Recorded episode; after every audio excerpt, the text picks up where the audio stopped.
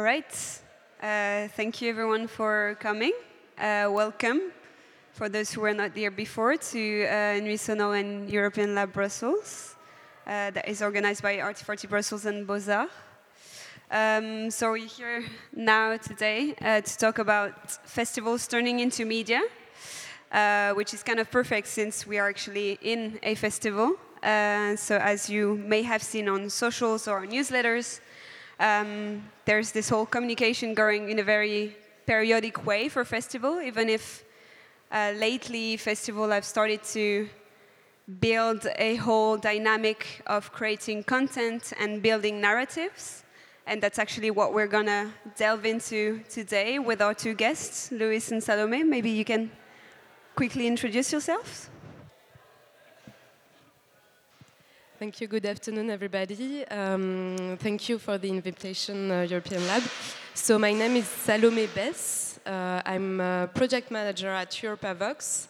Um, and so I oversee the international activities of Europavox, which is the first, which was first a festival and is still a festival in Clermont-Ferrand. And now we have uh, seven festivals in Europe and an online media called Europavox.com. Um, and I'm Luis. Uh, I'm the head of Cosmos. Cosmos is a recent created section of the music festival Le Guess Who, based in the Netherlands. Uh, a festival that aims to represent the underrepresented sounds and to present music beyond the music that we know. And Cosmos is uh, more than a new section of the festival, is a platform for a community that is spread around the world that doesn't have probably the representation that it should have uh, on the media, but especially on the music scene. Uh, and that's what we aim to do with this community uh, and this recent project.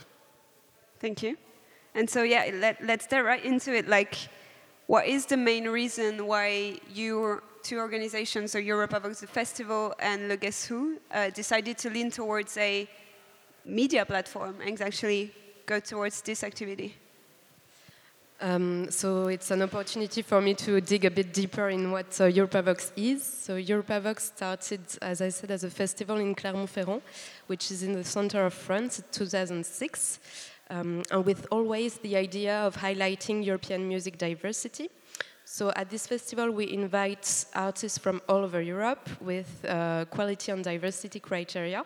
So artists from as many different countries as we can, different languages, also gender equity. Uh, so we have a melting pot of artists coming from uh, all over Europe there. And in 2016, the project actually expanded geographically through um, co, um, co-funding through the Creative Europe program. So we are leading a big scale uh, cooperation project with um, six partners, so we are seven in total. So now uh, we organize, uh, therefore, seven festivals in seven different countries every year. And we also uh, diversified our activities through this project by creating in uh, 2017 Europavox.com, which is a media uh, that we operate with more than 20 journalists all over Europe. So we really actually started the media um, thanks, thanks to this, uh, to this co-funding. Uh, that was a big step in our development and structuration. What's interesting, however, is that because of the values of the project, the journalists and the professionals we work with always were part of it somehow, so either coming to Clermont-Ferrand or participating in the, in the curation process, which is the um, basis of the project that we run together. It's a collaborative curation process. So why did we start media? The first reason is very simple, is we had this great uh, programming in Clermont-Ferrand at the end of June every year, and we start to get a bit of recognition and also interest from other countries. And people were like, "It's a great programming. I would love to come, but I just can't. Uh, logistically, it's uh, you know too far away, and I cannot come." So there was this frustration of geographical reach, uh, first of all, and also there was another frustration somehow. It's um, the time frustration because a festival is a great object uh, for people to meet, for the audience to discover new artists, for artists to uh, meet together. However, obviously it's a fixed uh, time and uh, place. But we work on the curation all year long, so we also had um, we also felt the need of highlighting the artists that we discovered all year long um, differently through online online reach. And finally, maybe one of the third reason is also we mostly target um, like mainly target young people.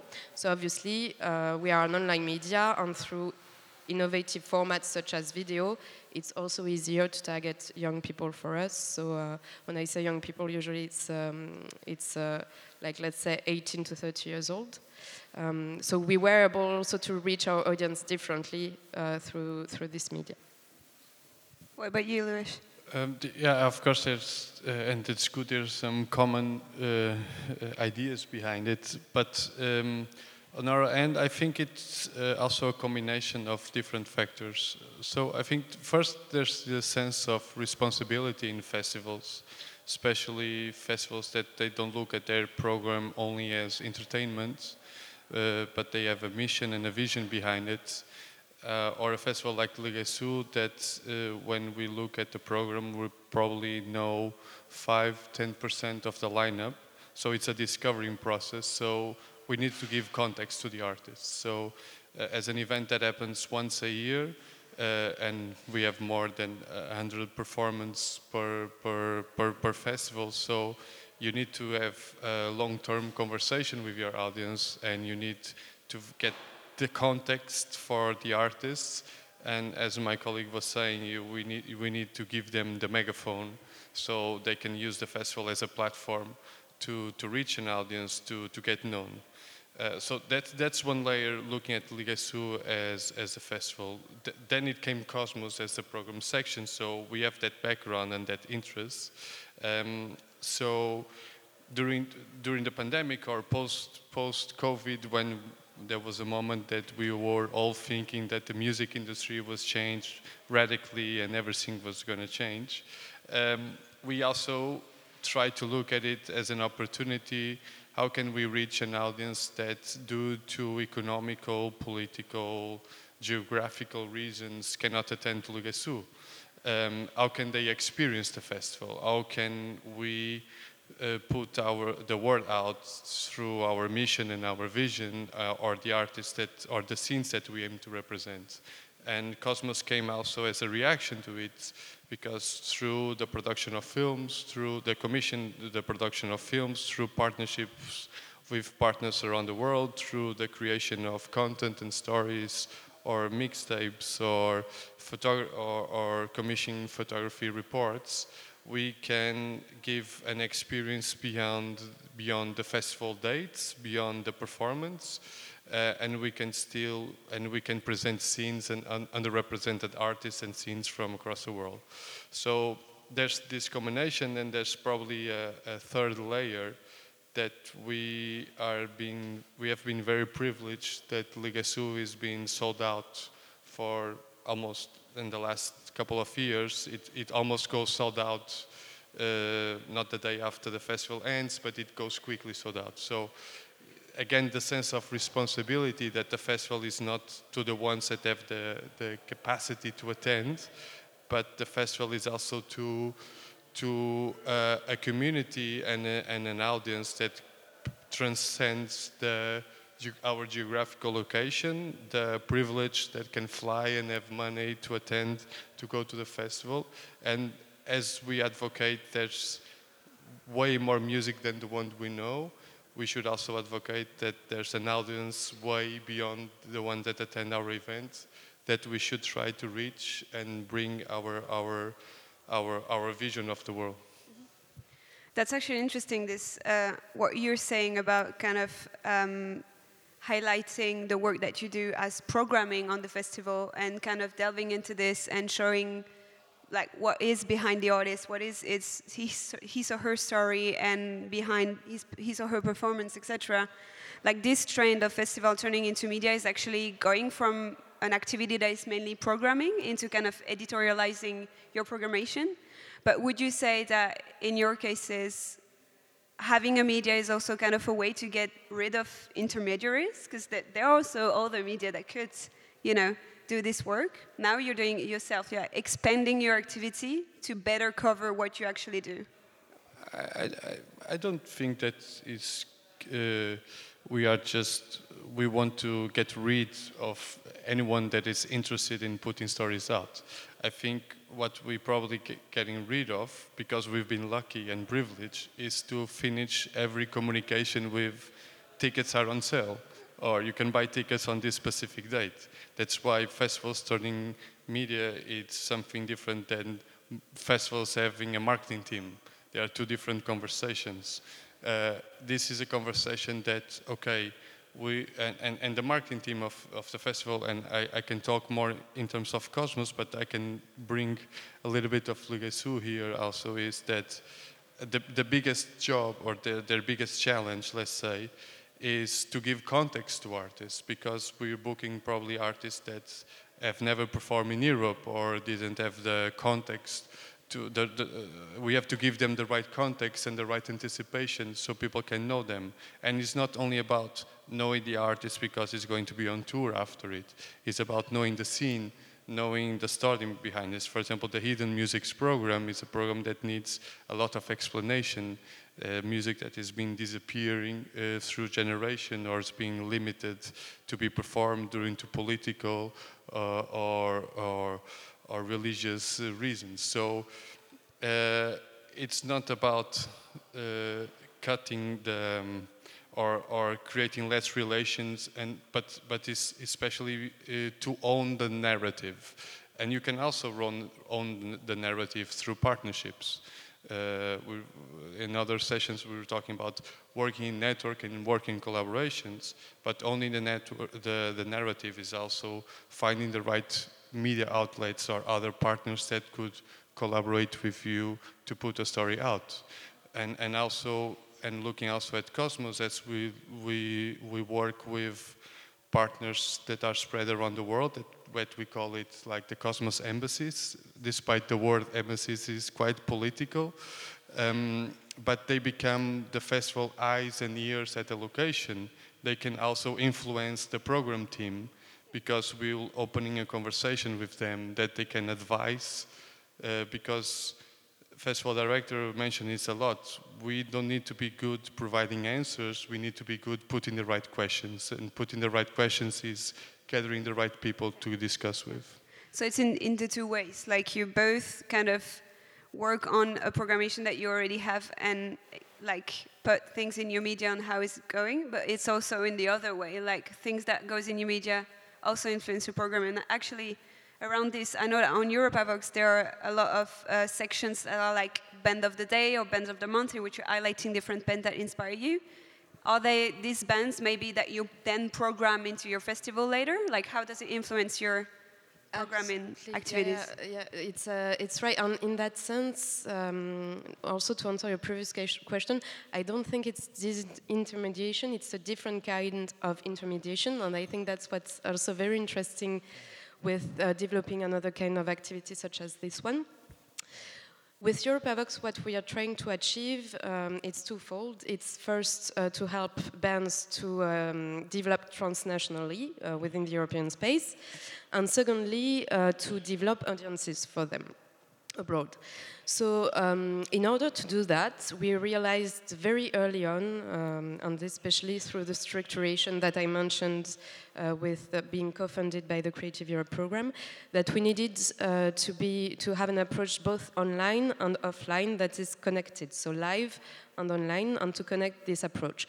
So, the way that we operate now is uh, we co-curate 10 artists per month, so 10 bands of the day per month um, that are presented to a jury uh, of all the different artistic directors of the seven Europavox festivals in Europe, uh, who choose every month a band of the month. And this band of the month uh, gets uh, further support, such as an interview, uh, more opportunities to, to play at the festivals, uh, and and recently a prize, a 4,000 euro prize, uh, to, uh, to realize actions, export actions.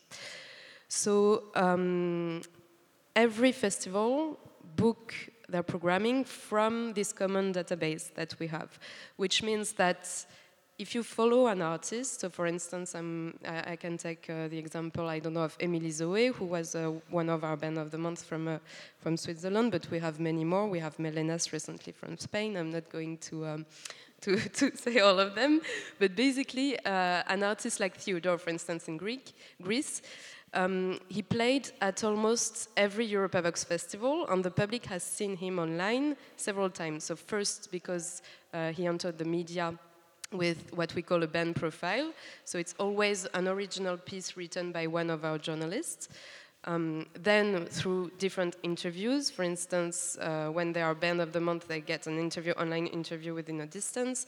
Then whenever they play at a Europavox festival, they get other interviews. Um, and so you know how they say, like to remember something, you have to see it seven times. So we really do consider that this process, being both offline and online, allows audience development in that sense that the audience is going to receive information or experience um, the arts uh, several times and through different formats.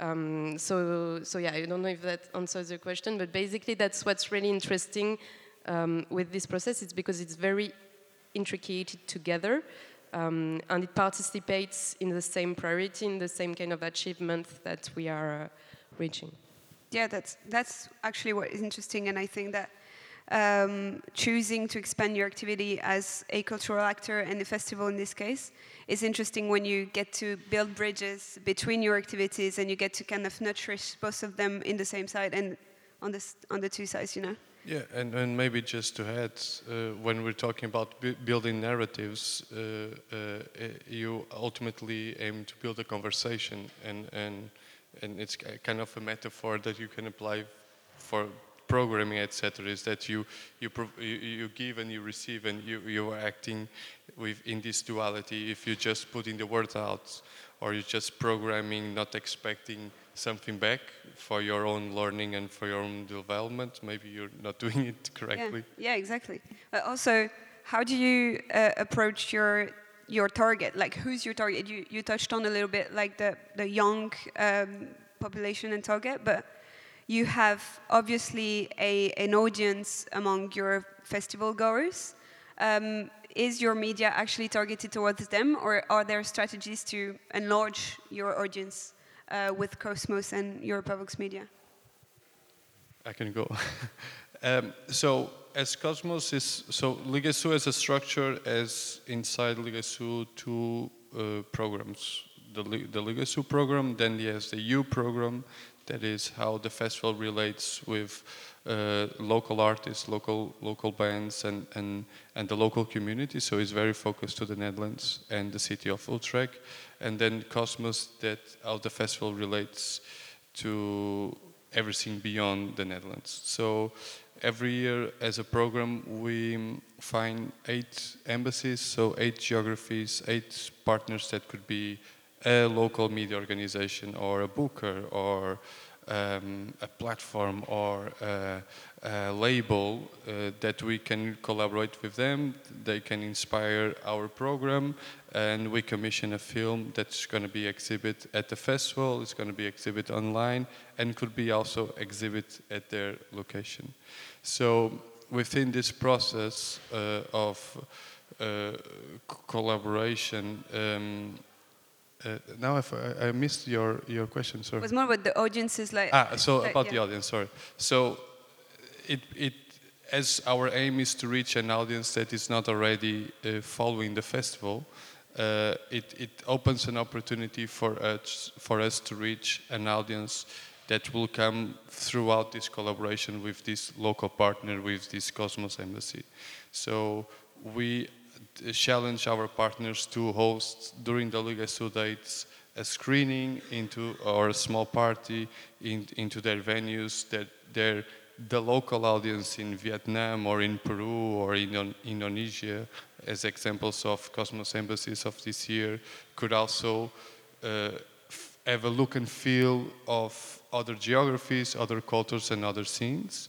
Uh, we also challenge our partners to involve local media partners so we can have a reach into that. And, and ultimately, this audience are not uh, people that will buy tickets for Le Guess Who. So that's, again, this sense of mission the, the ultimate idea is not to increase the Le Guess Who audience so we can have more money or more, more tickets sold. It's how we can instrument and use this platform to educate an audience that probably uh, doesn't have the have, have not been approached to listen to other sounds, to listen to other cultures, or to break stereotypes, um, or even to a Dutch or European or Western audience to look at the music, and I'll get Vietnam as a, again as an example, as a cliche. So, oh, I know Vietnam, I expect the sound is like this, but maybe through this discovery process, you understand there's way more genders or way more DIY scenes beyond the one that you expect. So, in terms of audience, it's a discovering process for us. It's through the collaboration with the partners, but ultimately to reach an audience that uh, probably doesn't have the opportunity to fly and to attend the festival, uh, but also uh, deserve to, to understand music beyond algorithms and beyond what Spotify shows them. So it's also about building local communities around emergent music and non-music. And is it also something that with the seven partners of Europa is something that is building more local rooted audiences? Yes, uh, I mean, to answer this question, I think I have to start by um, who is behind the media. Um, so, the media, Europavox Media, is uh, really very much our media all together as a consortium. Uh, so, we are, as I said, seven different partners. Um, organizing seven different festivals, and it turned out to be our collective media we um, so therefore what's interesting is obviously those seven partners who can propose content uh, who can also um, uh, conduct content on the media. Obviously since they are venues it's very much related to their programming most of the time because um, the media is uh, another activity that is not their core activity uh, at, at the beginning um, and on top of that, it's also uh, more than 20 journalists in 20 different countries. So for us, um, the, the target audience, it's also obviously local, but what's very much local, it's the curation in itself. Because every journalist and every uh, partner is um, a proposal forced, force uh, for, uh, for content uh, to be published on the media, which means that every time we publish a piece, it's not only about European diversity, but it's by European different European viewpoints on different uh, different European um, uh, like ex experiences. Which so that's a very important point. Um, now on the media you can find uh, information about our activities. So every time we have a festival, for instance, we publish um, on it. But it's not, let's say, I wouldn't say it's the primary target for marketing. As you said, it's very important to differentiate the two. Um, now, for the audience in itself, we have um, we target very much both the general public and the professionals. For instance, in our newsletter, we have 30,000 subscribers subscribers, and 3,000 of them are professionals. So we do have a strong professional community and a strong general public community oriented mostly, as I said, to audios. Uh, to give you uh, again another example, 60% of our Facebook community is below 30 years old. So it's very important for us to, uh, to maintain this and to address the general audience. Um, so yes, it's helpful to create uh, also local communities, but I would say that maybe we are also aiming at a more global reach with the content that we publish uh, and to go obviously beyond uh, the countries we organize festivals in.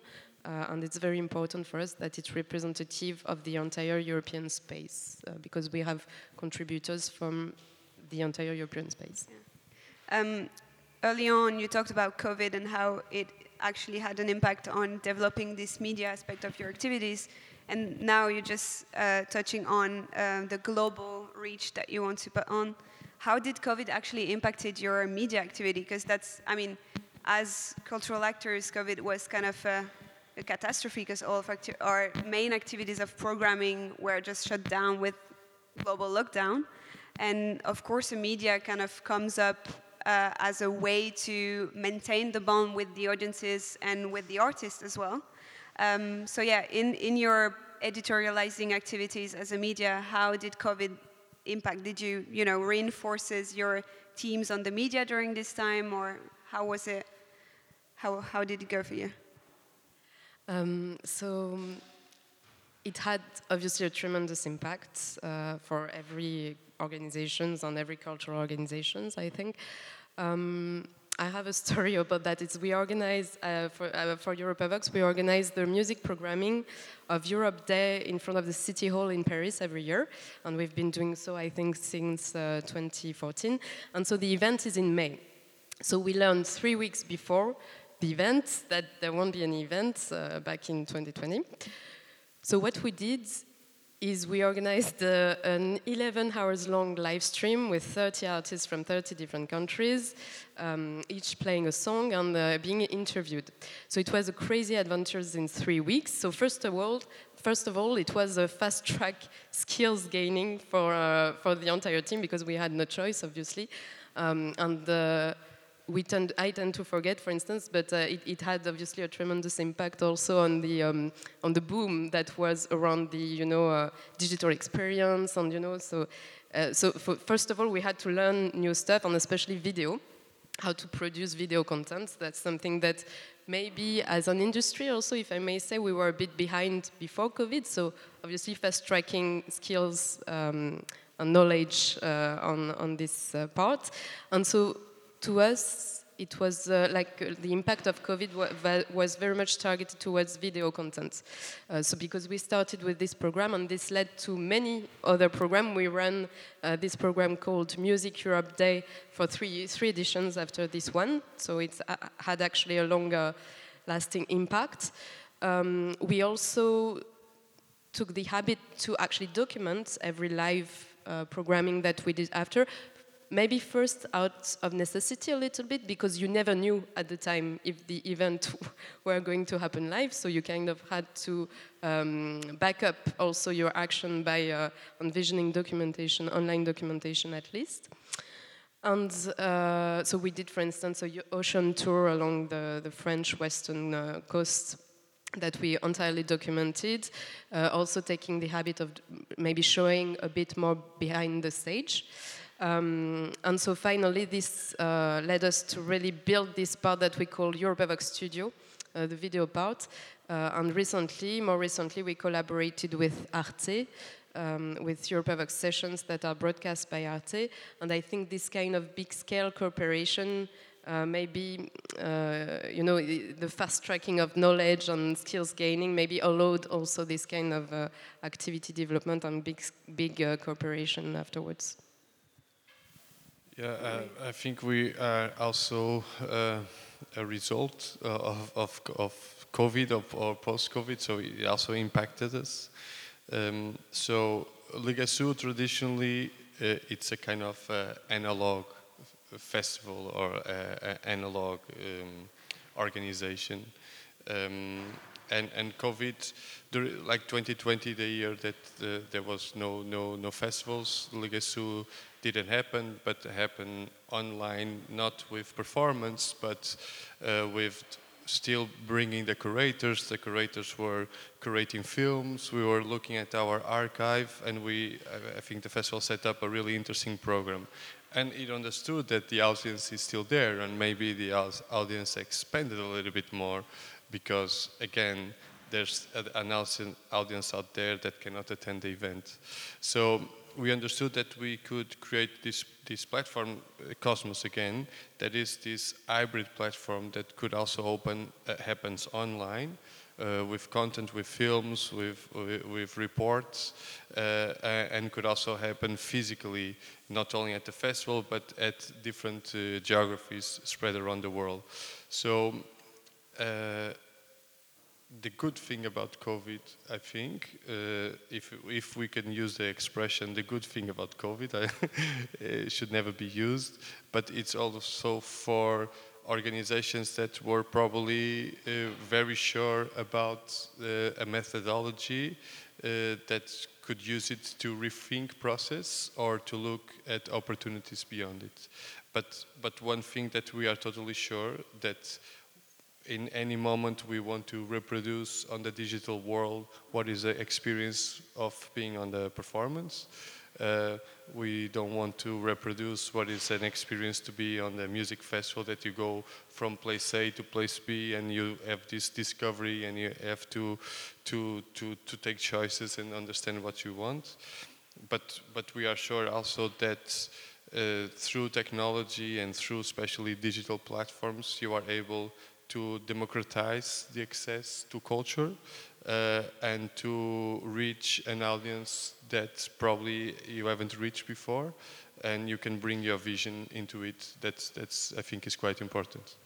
Yeah, I mean, it's also about creating new experiences of culture and programming into something that is more maybe creating reflection behind what is a, a musical experience, right?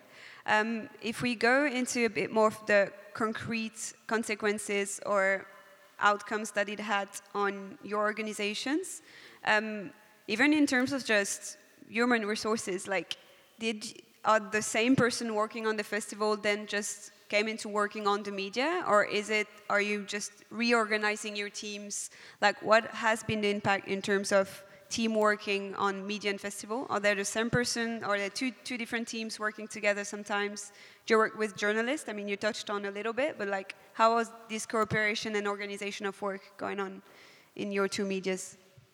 So, uh, in our case, if we want to assume that we are a, a, a media, uh, uh, a festival that turned into a media, we, we kind of a very recent one. So we, we still learning the path. Uh, of course, in terms of, of, team, of course, we have a festival marketing team, but now we have Cosmos, and Cosmos uh, uh is a team now with Cerise and Julian. Uh, uh, so our team expanded, but the, the team of Cosmos is okay, us coordinating it, but it's a network. And one thing that I didn't mention before, when we think about commissioning films or commissioning editorial production with the partners around the world, there's one thing that is really important is that we don't want to look to other places in the world through our Western vision that, for example, the films or the content will be uh, normalized through a single perspective. We want to work with local talent and, and, and local talent in the different in the different creative fields or in the different media uh, formats, so we can have a real inside view of that. So, Cosmos right now is a network. Um, it's a network, an ever expanding one. Uh, so, in the last three years, we have more than 20 Cosmos embassies, meaning 20 partners that we are in constant, uh, con con constant conversation. Uh, they influence the program. Uh, they influence. They produce content for us, not only the films, but but other um, other content that gravitates around it.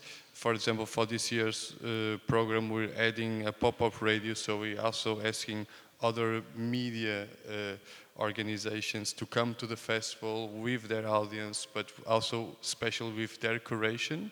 Um, so uh, I think the biggest influence uh, that we can feel that we provide to the festival uh, or to the festival program is that the festival is not only programming um, music performance, it's programming something else. Uh, we can show other scenes or, or be a platform to showcase other other scenes and other artists, not only by booking them to tour and come to perform. There's other ways to do it, um, and we are also more and more uh, uh, influencing the, the the festival program. Uh, and by us, I don't mean me myself personally, but the network is feeding, it's becoming the festival eyes and ears around the world and, and that, that tension and that discussion is what uh, made the program team be able to discover new things and, and, and get insights and get information and, and from that conversation I think we become better. Yeah, so two teams, but of course a lot of influence, a lot of conversation between you two. Is it the same case for you at Europavox? Uh, uh, of course you have other organization working with you, but as Europavox? Like, how is it organized within yourself? Yes, somehow it's uh, it's it's kind of the same. Uh, maybe it's a bit. Um, it, it's very much um, interlinked uh, at, Europavox. And uh, I, I just forgot something about the COVID question that I want to add because it's very important. It's also during COVID having a media maybe allowed us to uh, to really maintain the link at different level. Most of all, the human link between the partners, and that was um, very important because you still had production uh, somehow. Um, during COVID through the media, and so the human link between partner, partners, but also with our audience, which brings me back to this link between partners. Um, so, as you said, also it's part of the discoverability, discovering all together. Obviously, it's a process that, uh, you know, having journalists and artistic directors, they influence each other. And all together, it's building a pan European creation process uh, that we maintain.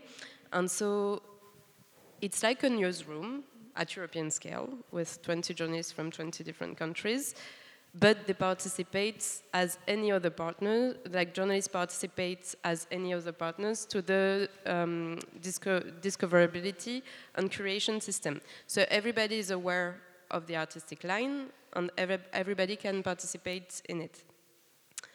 Journalists are also very important in a way that they are our eyes on the different music scenes because obviously we are, uh, for instance, as Europavox based in, uh, as an organization based in France, but the project is pan-European too. So having those trusted uh, eyes also on the scene uh, really helps with the with the creation process. Um, and so everybody knows each other because we have big gatherings, for instance, at uh, at different festivals. So it's part of a really a big team, I would say. It's it's two different. Um, objects that are created, festivals and media, but the team bottom line is the same in a sense that it participates in uh, artistic creation for the entire, feeding the entire project overall.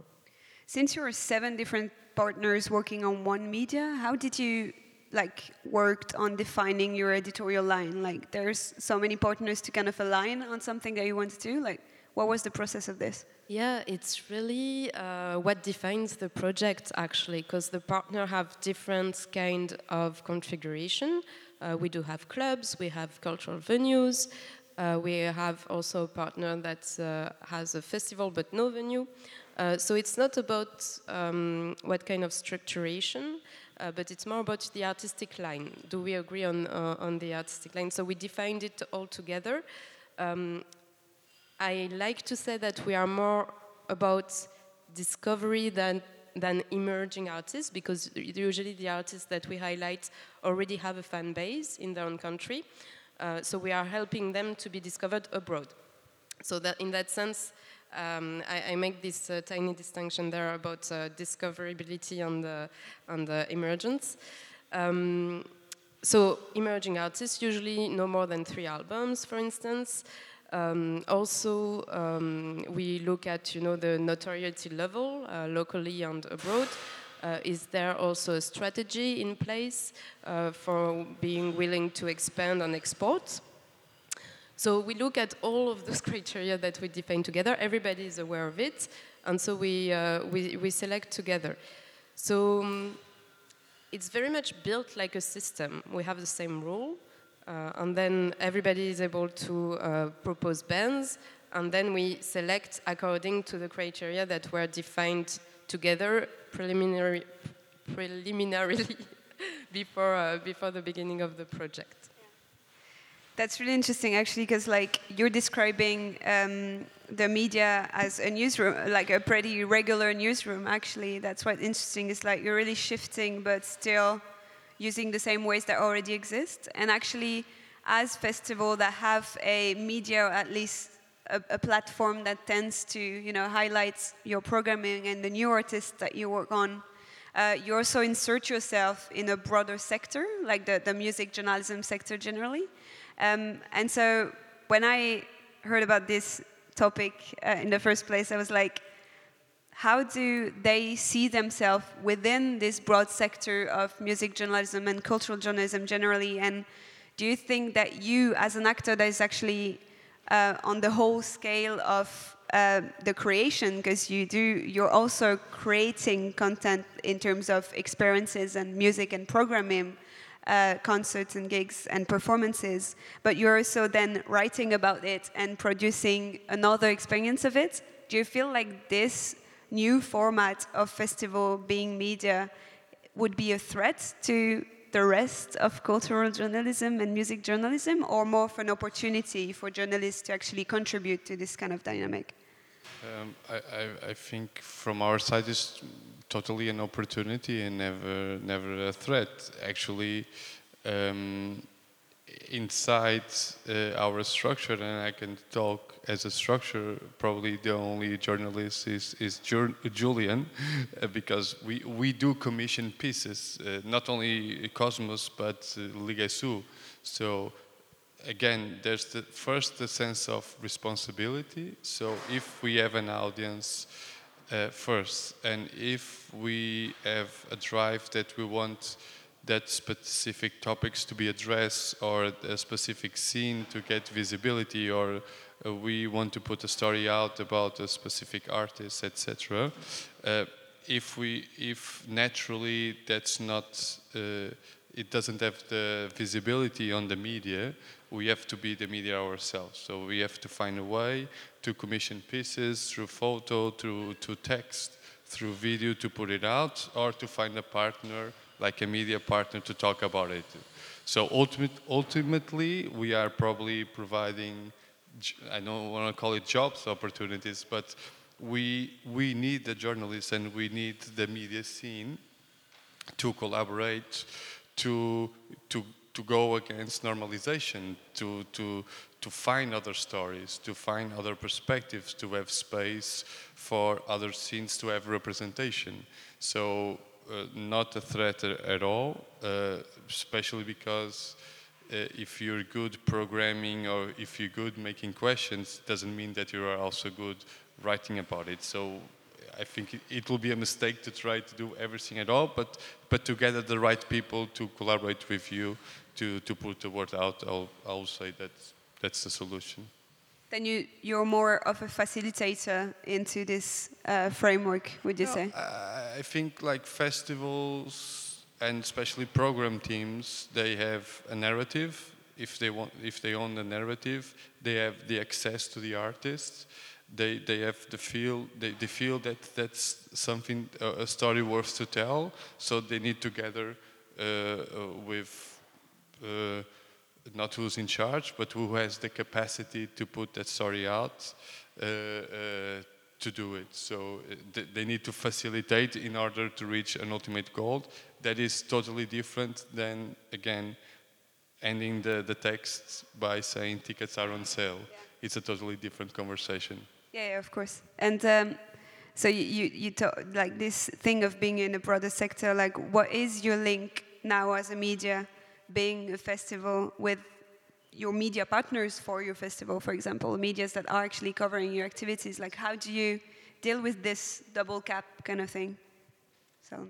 Yeah, so um, it all depends on the understanding of you that you have about festivals turning into media. For us, we are a festival and we are a media. It's two different kind of activities. It's the same curation process. It's the same artistic selection, but it's two different activities. And it comes back to what you were saying earlier. It's not the media is not primarily marketing tool for the festival, and that's that's really uh, that's uh, that's really important um, to say. Um, I'm sorry, what was the, the question that you had? The, the relationship that you have as yeah. a media with the media partners that can maybe cover the festival. Absolutely. So it's two different kind of landscapes, especially since um, you know the way the Europavox project is organized. Every partner produces their own festival. So obviously we try to. Um, to uh, build bridges sometimes when we feel that the artistic line might be aligned with the media. Um, for instance, uh, but not like uh, contributors are different, so it's it's very much separated as activities. Um, that said, operating a media made us enter into the media European media world, which is a small world.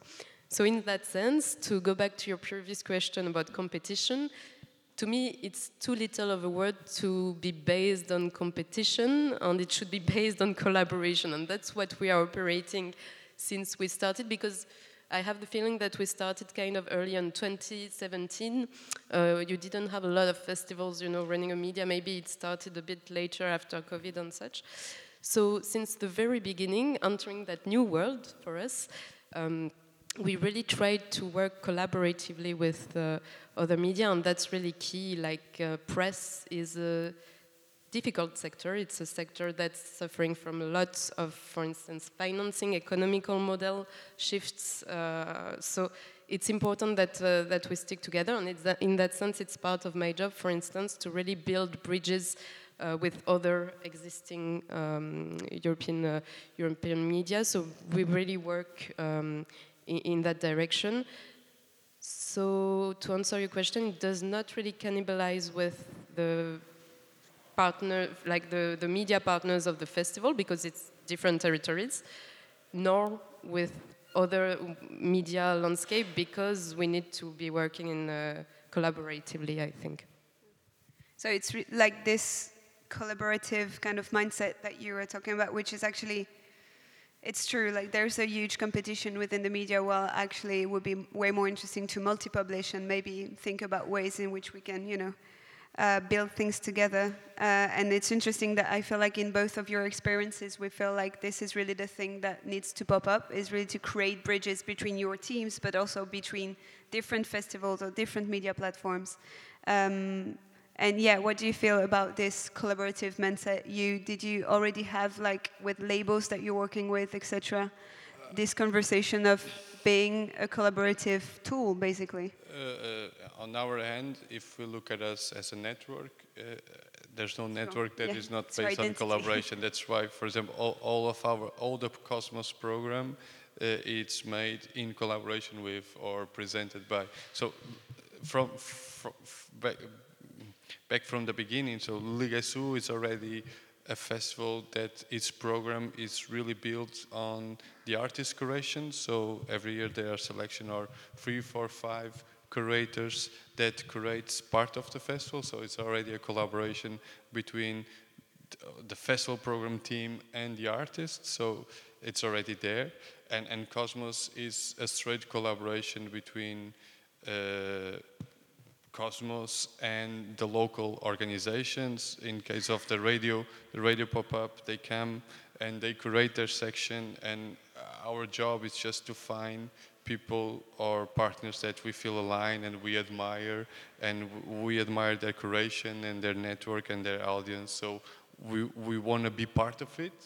Um, so it's a way to, to bring that world to the festival but I, I, I have not much to add here because uh, it's impossible to, it, it, makes no sense to think about this, this world and, and, and this territory without thinking it uh, uh, in, in, in a collaboration or in partnership with otherwise if you, you're being alone uh, and, and not gaining. And, and again, our job as a festival it's not to be uh, the megaphone, as uh, my partner, my colleague Julian was saying.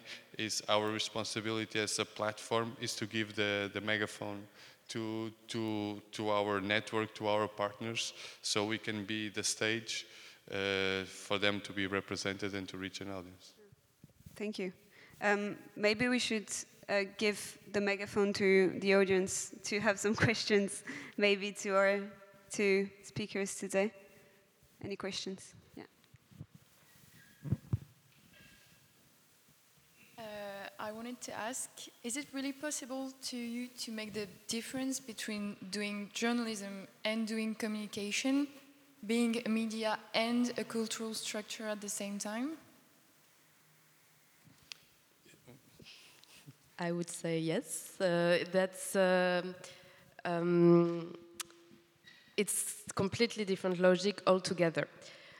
Maybe nowadays one tends to be more and more, but um, you know, like uh, the the promotion tends to to grab more and more like to the to the editorial uh, editorial uh, side. However, if you look at it like it's very easy to differentiate one another. It's two different logics. So it's uh, and, and, for instance on the one side you have a piece of content that's created originally by a journalist with rights and such and on the other side it's more promotion uh, with different kind of rules as well. You have to highlight it differently and such. So i would say yes and it's important to respect that and to maintain uh, the difference between the two and to nurture also the editorial part because it's comes to a different kind of storytelling, obviously, uh, and uh, it participates for the. Our goal again is to develop the artists uh, um, transnationally and the audiences, so it participates maybe even more to our goal, directly to our goal, uh, than. Uh, than, um, than promotion. You know, promotion is obviously key, but in a different uh, category. I don't know if that answers. Yeah. Any other questions? Yeah. Hello. Uh, thanks, uh, first of all, for your presentation. My name is Audrey. I work for the European Festivals Association. And I was wondering, in terms of content, what works the best in your media in terms of uh, content, but also maybe in terms of format?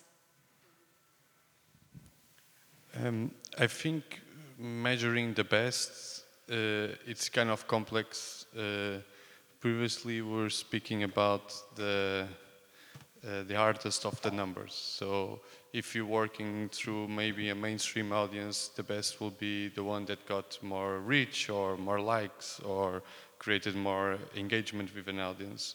Uh, but if we're speaking more into um, a drive or a mission to, in our case, uh, representing the underrepresented, maybe the best will be that we were able to put a story out that, or to give a proper context to an artist that was uh, no one else uh, have done it before. And and when I mean no one else has done it before, is not that we're pursuing the art news because we're not we're not journalists in that perspective, but we were able to, as a festival, to provide the right context to present a scene. So in my case, I, I will not identify any specifically because you can judge it in many ways. But I think every time that you feel that you fulfill your vision and your mission through an article, through a photo, a photo series, through commissioning a film, that you give voice to a scene or a specific gender or that you were able to inf- I don't want to say influence your audience, but you that you were able to to to make your audience a little bit richer culturally or musically. I think that that will be the best. Uh, and of course, we've been privileged to don't have the need to be quantified, and that's a privilege uh, because maybe the business is is the performance side of the music. So this is a, a very important side to go against normalization and not presenting the big names and the big headliners. But every time that you feel that you, with this specific article or film or photo, uh, you were able to put a story out that enrich your audience, I think that that are always the best articles. Otherwise, you're maybe just doing marketing, let's say. You want to answer this question as well? Yeah, I, I uh, join Luis on this on what is the best on the, you know, how do you measure the best depending to, uh, to what you consider is the, the best. Um, so it's hard because it's very much related to me to the promotion of the content you do. So it can like comes from so many different factors, how it was pushed online, uh, who shared it and everything. So um, However, in terms of formats, we do have some kind of uh, tendencies. For instance, uh, maybe shorter pieces. Uh, we are we are doing more shorter pieces uh, than we did in the past because we tend to realize that you know longer pieces also um, were evolving in terms of audiences. Uh, but it's it's kind of the same for, for it's um, part of like bigger tendencies for the sector. I think generally. Um, so yeah, shorter pieces, obviously also shorter pieces in terms of videos, uh, that are working really well. Um, and uh, you know, to each format their own specificities, so it really depends on uh, how it's pushed. So maybe it doesn't relate specifically to. It's not a very good indicator of how it is the best. I don't know if um, yeah. Uh, I saw yeah, there was another.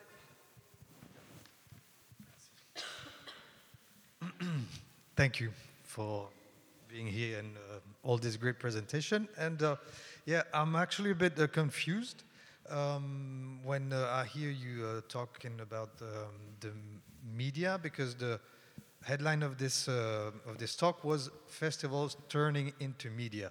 So I expected something like um, a festival is um, taking place and it is turning into media that is it is transforming itself into a media that a sort of independent media um, that will broadcast obviously the uh, content of, of some part of the content of the festival but also um, uh, spread uh, an ideology and uh, the values of the festival and so on.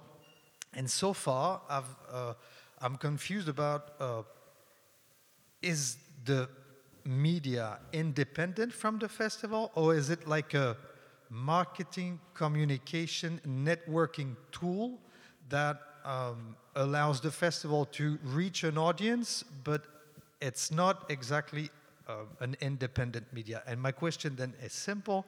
Um, is there like a financing the financing of this media is it independent from the festival? And if so is there like a return on investment how do you measure it and so on is that clear Uh, yeah, complex.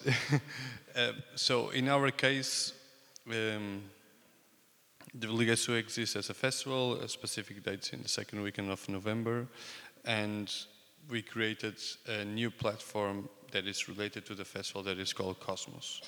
Uh, this platform happens. This platform is a network of partners. It happens uh, especially via films. So we, we commission films to our partners. So with that, we can present their scenes. But that's the starting point of a conversation, longer conversation that we could have about specific scenes and year-long conversations that allow us to, to create another, a series of other media formats about specific scenes. So it relates to the festival.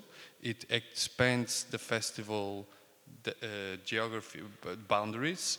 It's not about booking a band to, to the festival, but it so it's kind of independent in the way that it has its own programming, let's say. But by another hand, it also influenced the festival because through the conversations, through the relation you have the partners, you might also find artists that could link and could perform to the festival.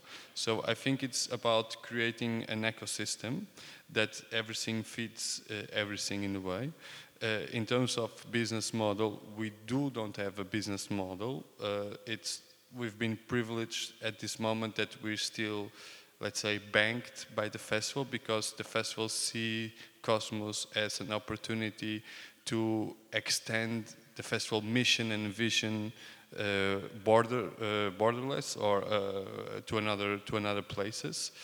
Uh, we're still understanding uh, through this tension between what happens online and what happens physically, where can we retain uh, the audience and what eventual uh, business model can we get from that.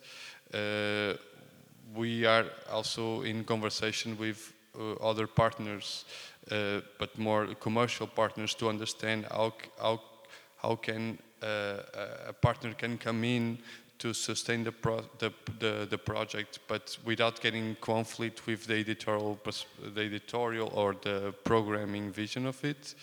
Um, we are also in a moment of understanding um, uh, in terms of impact on the on not only on the festival but also on the local scenes how can we create lasting conversation uh, that's why we're trying to produce content yearly etc so uh, i think they should this kind of um, uh, media and festivals they they the beauty of it is because they correlate and they relate with each other.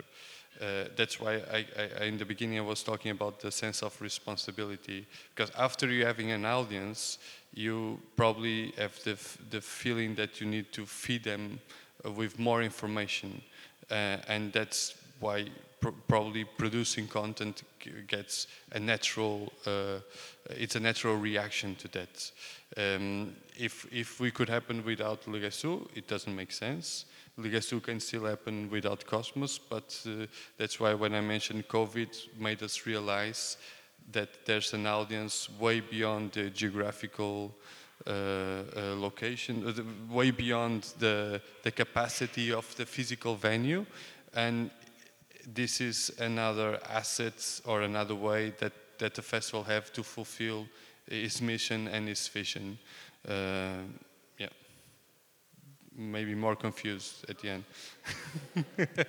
no, actually, I'm not more confused, but um, what I understand from what you just said is that the festival has a sort of identity uh, and that the, the media is another, um, um, uh, um, how do you say that, another persona of this identity yeah, so somehow. Yeah. And, and we, are, we are called media here because we base on the program, our program is not based on physical performance. So that's why we also call it media here because we program, we commission films and articles and mixtapes in our partners that we could also present in the festival but also present online. So we became media because our content is our program and it could be consumed uh, not only during the festival days but also across the year and this not only give context to other festival performance but also uh, uh, tells you story and there's a storytelling about local scenes and especially underrepresented local scenes um, yeah. Sorry. Mm -hmm. Yeah, for us, it's we are totally independent. So two different entities. Uh, everything is totally uh, totally independent. Um, also because um, the legal, um, you know, issues are, are, totally different. Everything is uh, everything is different. Um, so yeah, fully independent. Maybe the confusion comes from uh, what you said earlier, which is. Uh, uh, the values are the same, however, uh, that's for sure, because it's part, uh, it, it's part of the same project. Um, so the, the values, the mission also are the same. So uh, um, both, uh, you know, helping the artists to uh, to uh, export and uh, and uh, develop transnationally and and um, reach developing new audiences. So same values, same mission, but two different separate entities. So we do we are an independent media as well, called EuropaVox.com um, operating differently on uh, every kind of uh, of uh, resources as well. So when it comes to the uh, economical model, we are still uh, trying to find an economical uh, model, but I think it's it's tough for everybody in this in this industry. Um, so at the moment, lots of public funding through the project also, and a bit of, of, private funding, sometimes through, as you said, commercial reach. Um, and uh, and uh, and yeah, so at the at the moment uh, this is it. There are many other ways of generating funding, but it's very much linked to being an independent media. It's it's different and we didn't talk about it, but I think the economical model is one of the biggest topics uh, when it comes to this discussion. Um, any last question, maybe? In the audience? That's the economical model. Oh. yeah, Louis wants to talk about this. Hi. Um, yeah, it has to do, I guess, with my question with the economical model and business model that you mentioned, and that it's a complex topic. So um, I was told the other day uh, uh, a shocking, for me, a shocking figure uh, um, you may know the UH festival in, in, in uh, Budapest, Hungary. It uh, took place uh, a week ago or so, and I heard from the organizers that the, the UH festival is part of the SHAPE platform. Um, and uh, on the radio show, they, they told a figure which was that the, the overall budget uh, so the, the tickets uh, contribute by 15, so 1.5% to the overall budget, which was for me bad news because uh, I would ideally um, imagine that like consumer interests can, you know, greatly contribute to the budget. Uh, and, you know, I, I know kind of the coverage of Le Guess Who and I, I would be curious to, as a comparison, to, to know what your, you know, ticket sale contribution to the overall budget is because I would like to, uh, you know, uh, imagine that like good taste is, or I don't know, you know, presenting good music is, is, is a good product. And then I understand that it cannot be maybe the full budget because of, you know, we don't live in an ideal world, but uh, uh, that it's more than 15%, you know. And, and I don't know if it's like bad, it's bad planning or a lazy planning on, on for that festival because they are, uh, you know, they, they get they get tax money and then they, they are not forced to be, you know, maybe smarter or like more inventive, or maybe this is the max that, that it's achievable. So uh, I, I cannot speak officially in, in name of uh, management. I can speak in name of Cosmos, but I think it's quite common in festivals that tickets represent not a biggest, the biggest part of the budget and it's and especially uh, in festivals with a scale uh, that the capacity is the venue capacity. For, of course, summer festivals can have like bigger capacity.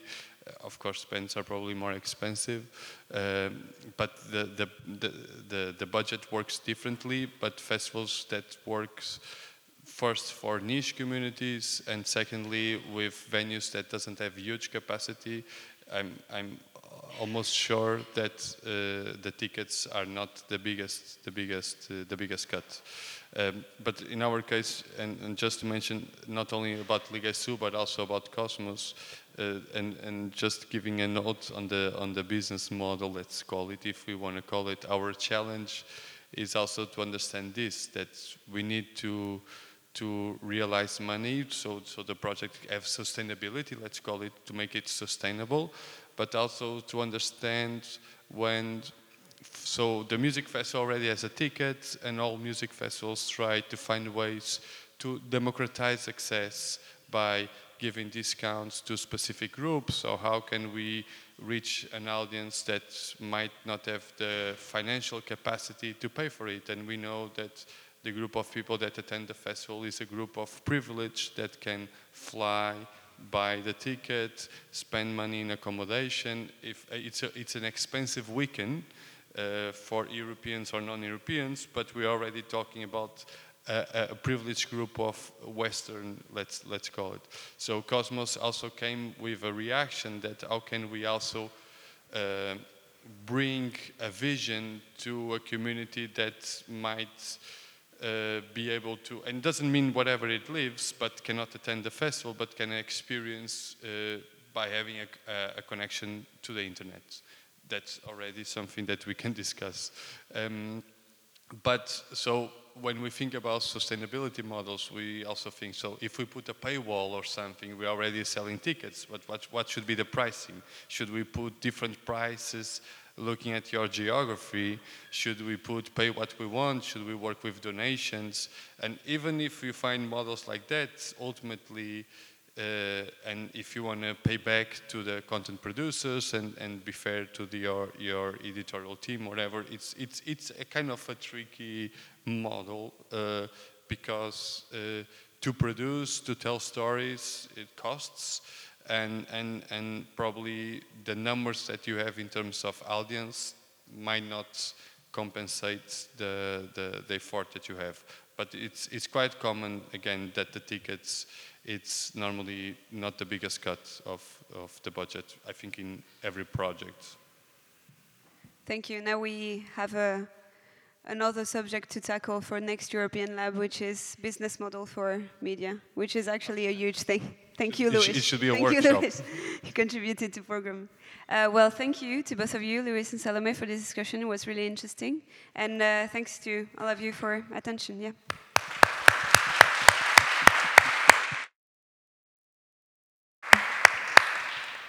So we are around, so if you have extra questions, we are ready to discuss. Thank you. And the next panel is in uh, 30, uh, 30 minutes. It's going to be around decentralizing cultural media, so feel free to stay around.